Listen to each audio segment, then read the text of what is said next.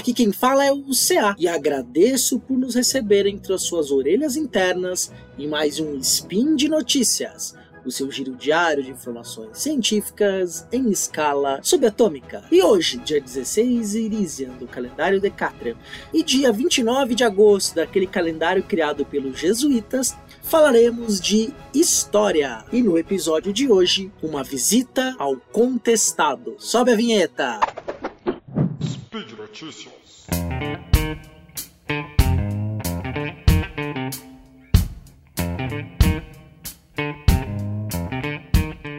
Bom com vocês, pessoal? Saudade de gravar o Spin, é um prazer estar novamente junto com você nesse podcast maravilhoso de letramento científico. E eu vou começar lendo a orelha de um livro antes de falar o seu título. Você já vai entender por quê. Pela duração, 1912 1916, pelo território abrangido, o Planalto Catarinense, pelos rebeldes mortos, cerca de 10 mil, pelo número de soldados do exército envolvidos, mais de 6 mil, sem contar os mais de 2 mil policiais e vaqueanos. Vaqueanos eram uns capangas dos coronéis.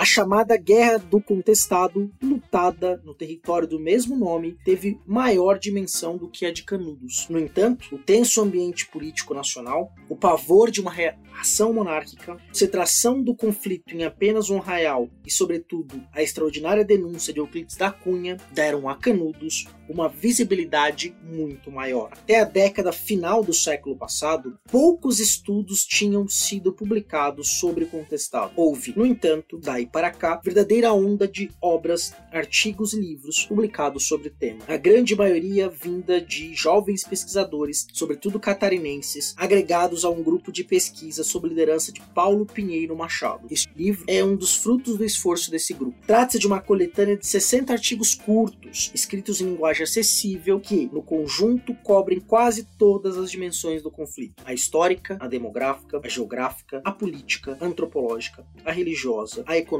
e a militar. Trata-se de uma introdução completa ao tema. Enfatizar alguns pontos. Não houve, propriamente, uma guerra do contestado, e sim uma guerra no contestado uma guerra de caboclos, trabalhadores e pequenos proprietários, movidos pela crença religiosa pregada pelo monge João Maria, que buscavam defender-se de armas na mão dos coronéis donos de terra e de empresas estrangeiras que, com o apoio de polícias estaduais e do Exército Nacional, os expulsavam de suas terras, combatiam seus costumes e os dizimavam. É particularmente doloroso o fato de que o comandante das tropas do Exército, General Setembrino de Carvalho, tenha usado explicitamente o conflito para treinar e modernizar sua corporação à custa da vida de milhares de brasileiros. Será grande a contribuição deste livro para conferir a guerra travada no contestado, a importância que lhe cabe em nossa história, sobretudo na história das vítimas. José Murilo de Carvalho. Essa é a orelha do livro intitulado A Guerra Santa do Contestado, tintim por tintim. Antes de falar quem são os organizadores, fiz questão de ler esta orelha em homenagem ao recém-falecido conhecido historiador, membro da Academia Brasileira de Letras, o professor José Murilo de Carvalho, cuja obra, digo com tranquilidade e sem medo de errar, é uma das mais importantes obras de historiadores brasileiros.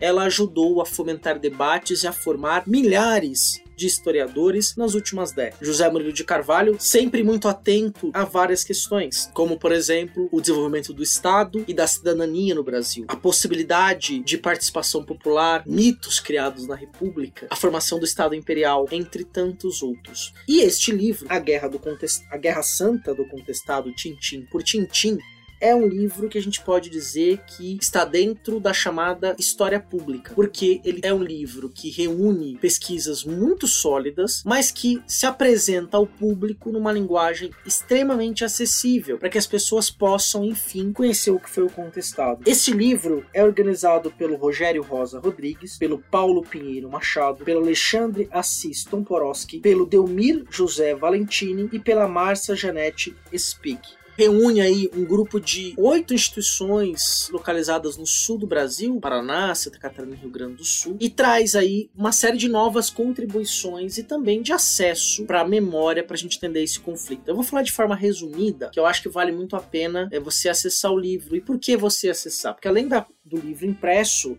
você também pode ler todo esse conteúdo oficialmente num e-book gratuito, cujo link vai estar no post. Então é bem importante, né?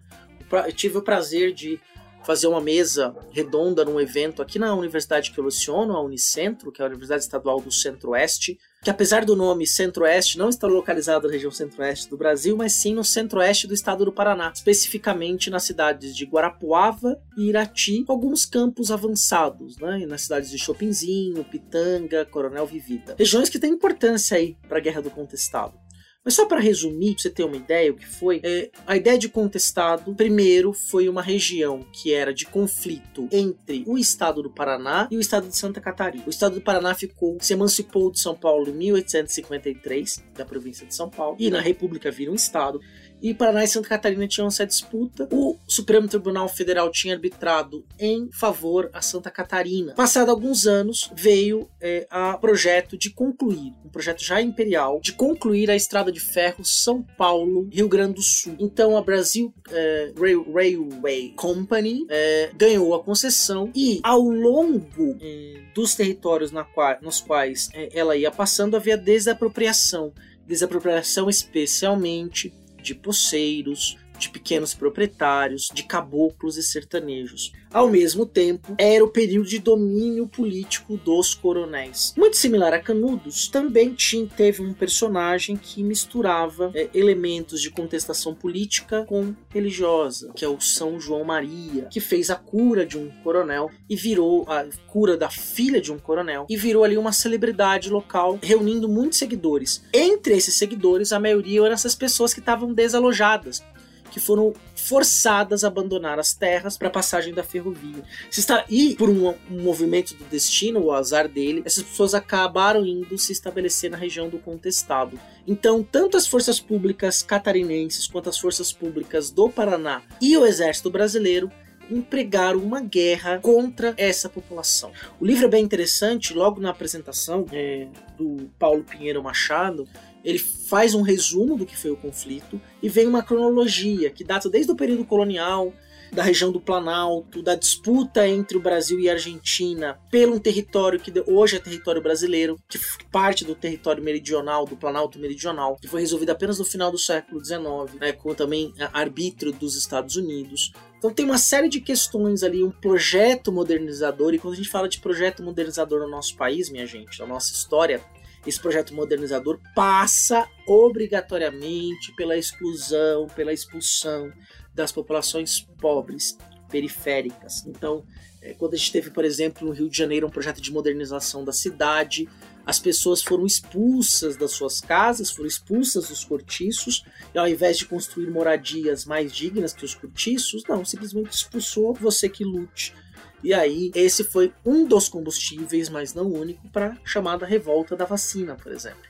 É, em vários outros momentos históricos, você tem o progresso, que é associado a uma modernidade eurocentrada, que vai no nosso país também aumentar as injustiças sociais. A Guerra do Contestado é sobre isso, ou a Guerra no Contestado, como bem disse o imortal José Murilo de Carvalho. Então, esse livro ali, ele é encantador, a diagramação dele está muito bonita e permite que a gente conheça uma face da nossa história que é pouco dita e pouco lembrada, ou melhor, que foi propositalmente levada ao esquecimento. Mas nós, historiadores, vivemos para lembrar a sociedade aquilo que ela quer, mas não deve esquecer. Nós não devemos esquecer da Guerra Santa do Contestado. Né? Então, é, vale muito a pena, tem muitos detalhes. Só para você ter uma ideia, eu vou falar para vocês aqui a divisão de, das unidades do livro. Cada unidade tem vários artigos, né, vários pequenos textos. A primeira é Caminhos, Palavras e Conflitos, Sementes das Cidades Santas. Depois vem a Desordem em Progresso, O Mundo Fora das Cidades Santas. 3. Fé, Esperança e Luta nas Cidades Santas. 4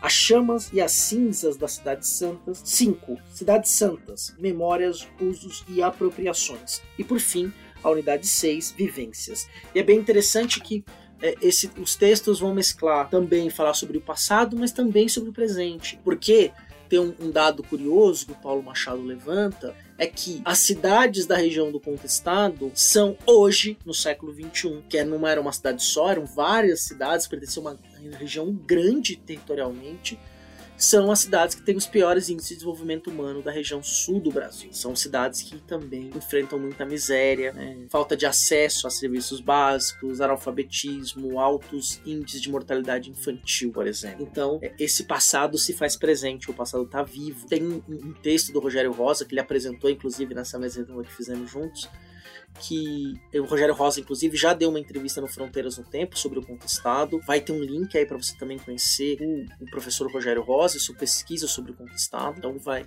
para aprofundar um pouco mais no tema, porque o meu tempo aqui já está acabando.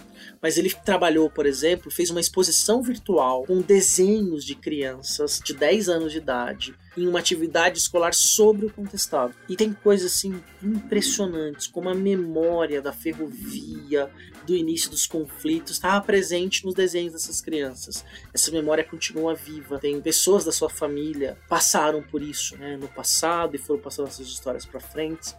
E, e, além disso, essa realidade ainda, desigualdade social, especialmente no campo, se impõe de forma muito forte nos dias de hoje. Então eu vou ficar por aqui. Lembrando que os links mencionados estão no post. Espero que você tenha gostado desse spin de notícias. E é importante que você saiba que esse projeto só existe por causa do apoio no Patreon, no Padrinho, no Padrinho, no Padrim, ou no PicPay do SciCast. Nós estamos todo dia aqui falando sobre ciência, falando sobre história, química, física, da forma mais honesta e dedicada possível, porque o apoio ao patronato do SciCast é que mantém esses projetos do Portal Deviante vivos. Então é hora, se você puder, de abraçar esse projeto e nos apoiar. Fico por aqui, desejo um grande abraço, um beijo no seu coração e até amanhã no próximo Spin de Notícias.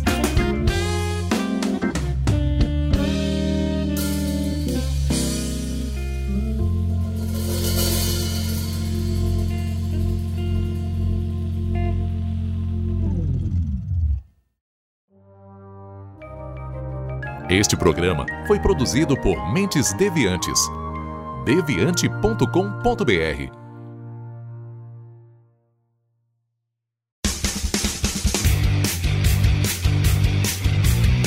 Cortes, edição de podcast.